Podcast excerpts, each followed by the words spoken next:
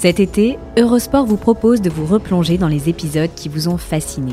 Revivez les plus grands succès du sport, les plus belles performances et les destins les plus incroyables qui vous ont fait vibrer tout au long de l'année.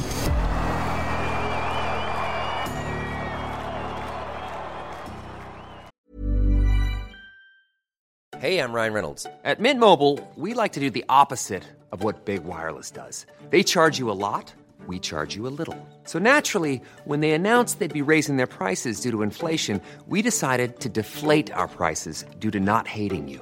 That's right. We're cutting the price of Mint Unlimited from $30 a month to just $15 a month. Give it a try at mintmobile.com slash switch. $45 upfront for three months plus taxes and fees. Promote for new customers for limited time. Unlimited more than 40 gigabytes per month. Slows. Full terms at mintmobile.com.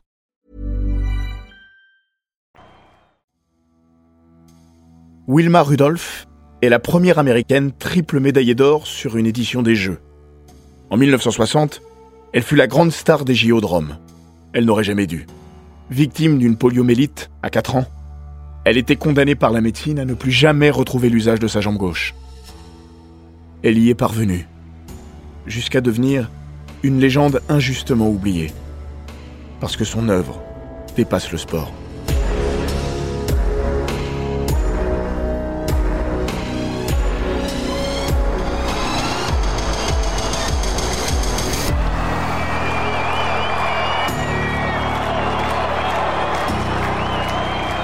Bienvenue dans les grands récits d'Eurosport.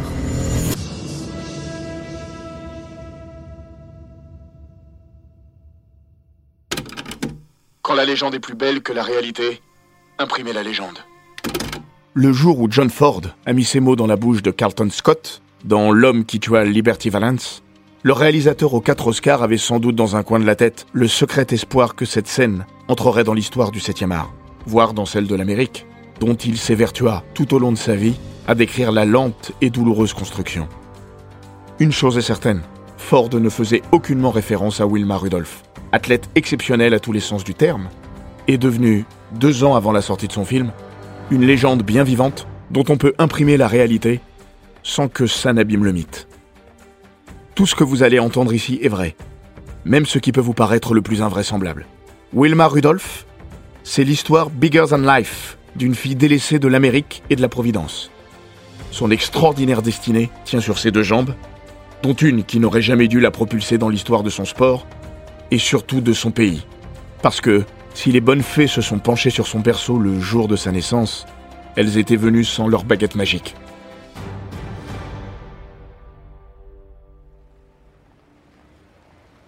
États-Unis, 1940.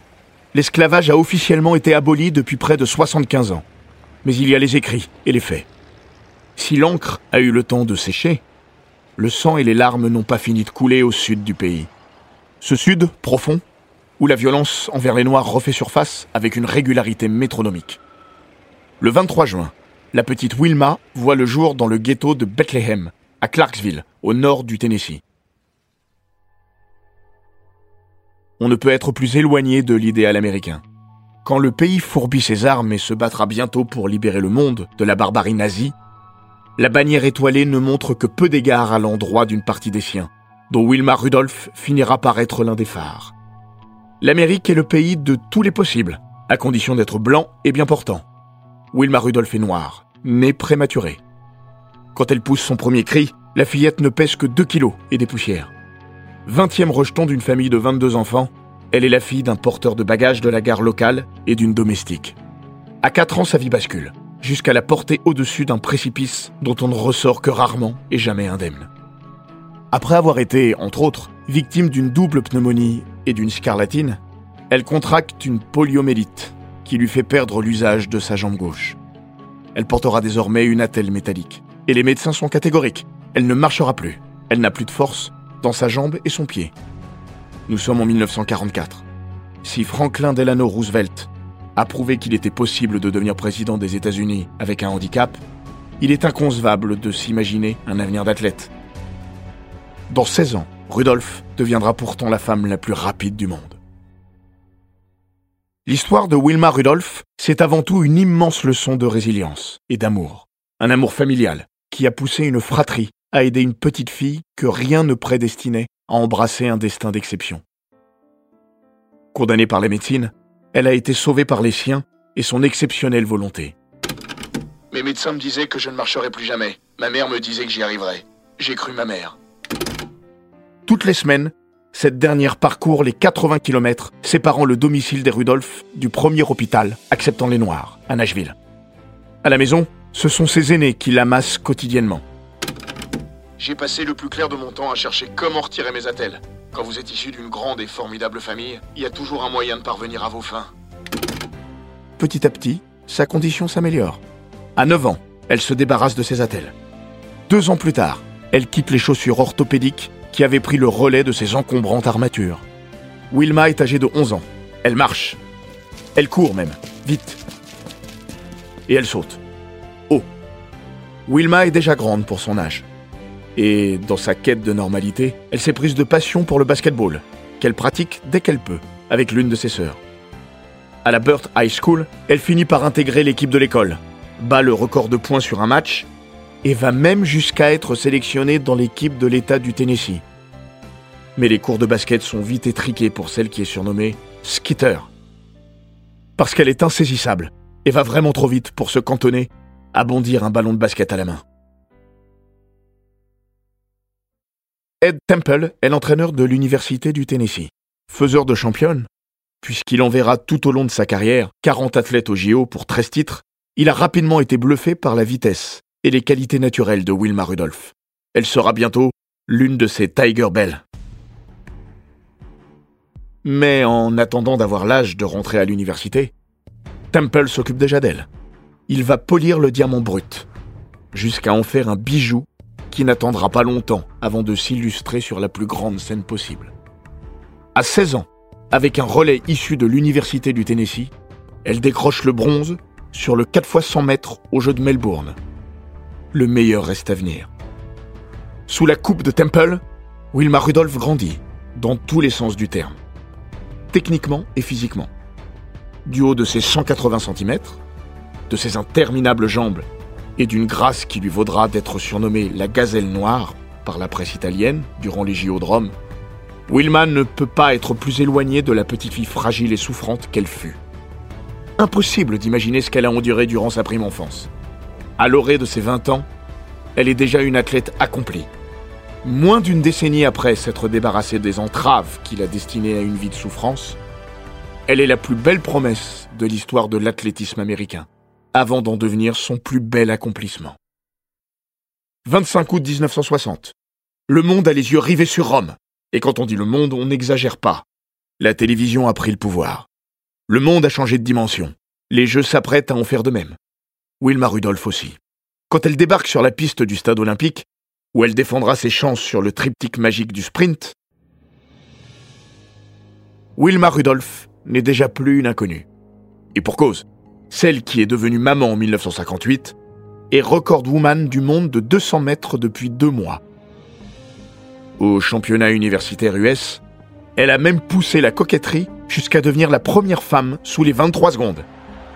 Elle écrasera le demi-tour de piste à Rome. Finale, couloir 1. Elle est seule au monde. L'Allemande Jutta Hein est repoussée à 4 dixièmes, une éternité. Rudolph destroyed the field in the 200 meters to claim her second gold medal.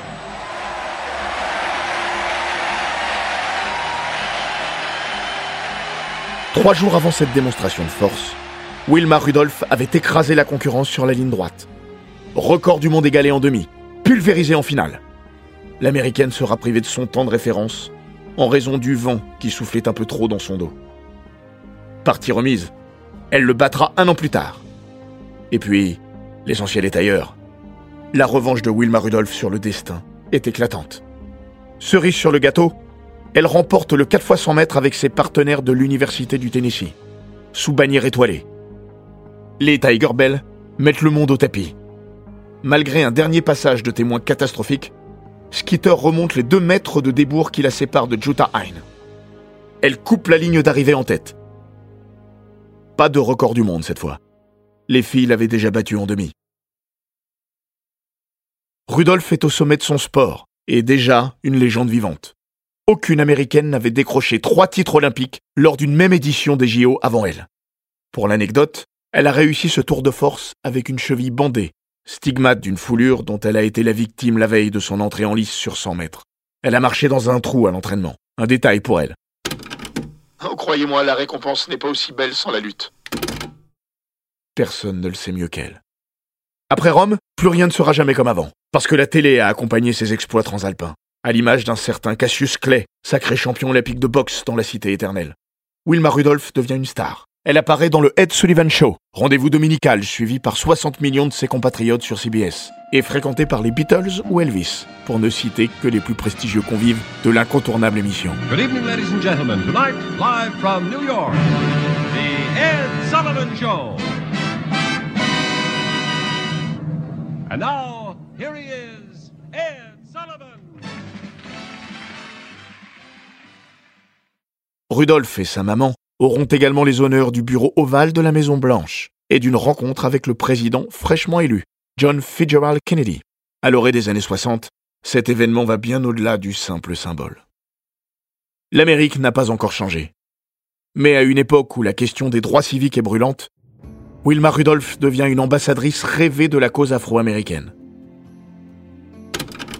Vous grandissez en voyant et entendant toutes ces injustices. Bien souvent, ces cicatrices profondes ne guérissent pas. confiera-t-elle plus tard. À Clarksville, ville où la ségrégation est bien plus qu'un concept, elle s'attelle à changer la donne. À son échelle, quand le gouverneur Buford Ellington, dont les idées sont aussi courtes que ses cheveux, souhaite organiser une parade en son honneur au retour des Jeux, l'athlète n'est pas emballé. Sauf si la population noire y est conviée. Ce sera le cas. Un petit pas pour l'homme, un grand pas pour l'Amérique.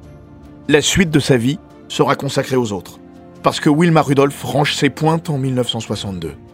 L'athlétisme ne la fait pas vivre, et surtout, elle n'a pas envie de se voir décliner. Pourquoi aller à Tokyo si c'est pour faire moins bien qu'à Rome? Si je ne gagne que deux médailles, il me manquera quelque chose. J'ai déjà fait comme Jesse Owens. Je reste avec ça. La triple championne olympique et triple recordwoman du monde termine ses études et se lance dans l'éducation des jeunes sportifs, entre autres. Elle touchera un peu à tout et lancera aussi une fondation portant son nom, destinée à aider la jeunesse de son pays, notamment les minorités. Cette Wilma Rudolph Foundation, c'est ce dont elle était la plus fière au crépuscule de sa vie. Elle est partie en 1994, victime d'une tumeur au cerveau. Si l'Amérique l'a oubliée au fil des années, et qu'elle ne parle guère à la jeunesse du XXIe siècle, sa trace, elle, est unique.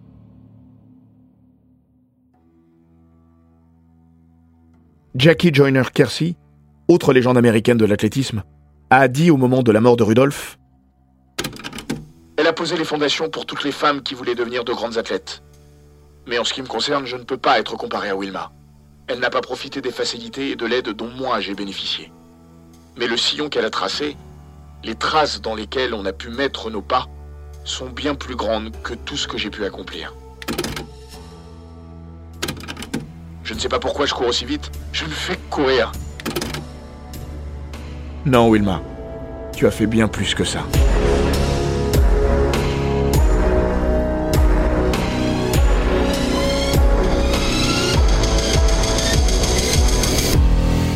Cet épisode des grands récits d'Eurosport a été écrit par Maxime Dupuis. Il est raconté par Florian Bayou, monté par Jean-Gabriel Rassa et produit par Bababam.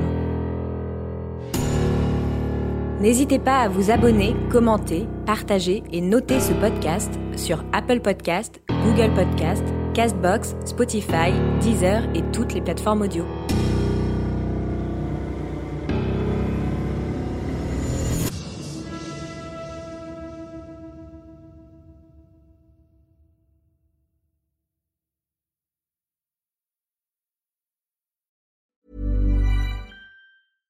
When it comes to your finances, you think you've done it all. You've saved, you've researched, and you've invested all that you can.